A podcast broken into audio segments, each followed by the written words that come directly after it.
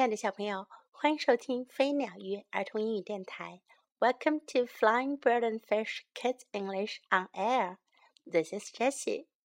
今天，Jessie 老师给你带来的是小狗梅丽的另外一个故事。Melly at the vet. 梅丽去看兽医。Here is Melly. Melly is Ron's dog. dog。这是梅丽，梅丽是罗恩的狗。Meli is a West Highland Terrier. Terrier。美丽是一只西高地白梗犬。Meli is going to the vet with Ron. Ron。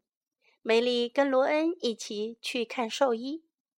A vet is a doctor for pets。兽医是给宠物们看病的医生。The vet looks at Meli's fur. 兽医检查了美丽的皮毛。She does not see any little fleas in her fur. 她没在她的皮毛中发现有任何小跳蚤。That's good. 那是好事。The vet looks at Meli's eyes. 兽医又检查了梅丽的眼睛。Her eyes look good。她的眼睛看上去很好。The vet looks in Meli's ears。兽医又检查了梅丽的耳朵。Her ears look good。她的耳朵看上去很好。The vet looks at Meli's teeth。兽医检查了美丽的牙齿。Meli's teeth look good too。美丽的牙齿看上去也很好。They are nice and clean。它们看上去又漂亮又干净。The vet checks Meli's heart。兽医检查了梅丽的心脏。Thump, thump, thump。Meli's heart is good and strong。美丽的心脏很好，跳得很强有力。The vet gives Meli a shot。兽医给美丽打了一针。Meli sits very still。美丽坐得一动也不动。Good girl, Meli. The vet says. 兽医说：“美丽，好姑娘。” Some pets do not like to go to the vet, but Meli likes it. 有些宠物不喜欢去看兽医，可是美丽很喜欢。She gives the vet a big wet kiss. 她给了兽医一个大大的、湿湿的吻。Then it is time for Meli to go home. 然后梅丽就该回家了。Meli likes that too。梅丽也喜欢那样。Now time to learn some English. Vet 是兽医，go to the vet 去看兽医，go to the vet，go to the vet。小朋友们要注意哦，兽医是 vet。而在故事当中，我们听到另外一个单词是 wet，湿的，wet，湿的，vet，兽医，有没有听出来这两个词之间的区别呀？vet，vet，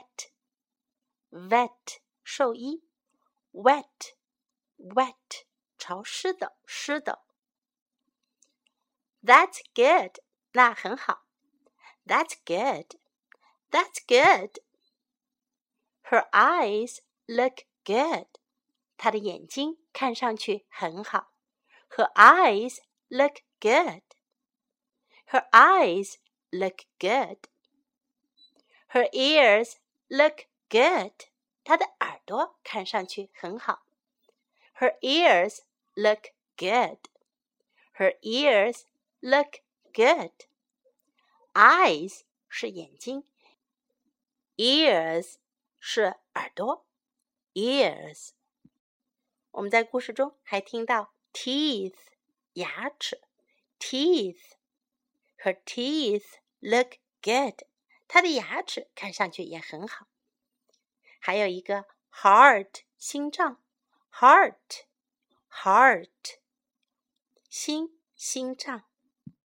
They are nice and clean， 它们漂亮又干净。Nice 是美好的、漂亮的，clean 干净的。They're nice and clean. They're nice and clean.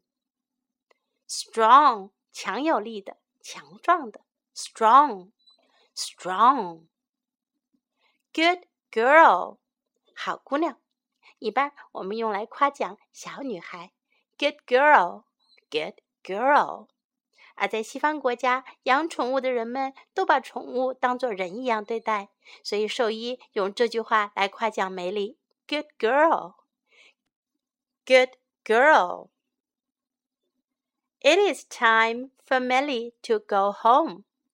梅丽该回家了。梅丽到时间回家了。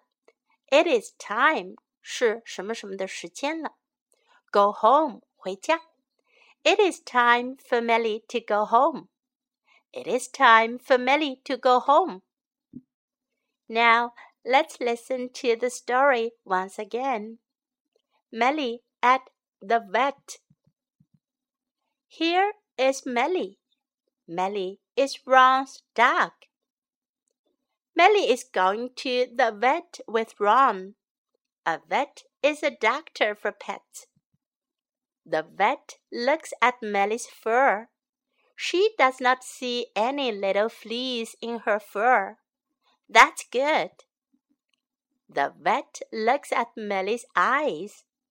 Her eyes look good. The vet looks in Meli's ears. Her ears look good. The vet looks at Meli's teeth. Meli's teeth look good too. They're nice and clean.